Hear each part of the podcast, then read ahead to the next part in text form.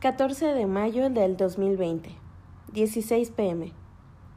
El nuevo virus podría no desaparecer nunca y convertirse en una enfermedad con la que la humanidad tendrá que aprender a convivir, advierte hoy la Organización Mundial de la Salud. La tienda que está a dos calles de mi casa ya colocó una separación de plástico grueso para evitar el contacto cercano con la gente. Tiene un espacio en la parte de abajo para que pase la mercancía y el dinero con el que vas a pagar. En todos mis años de vida no había visto nada de este tipo de medidas. Todo se siente demasiado raro.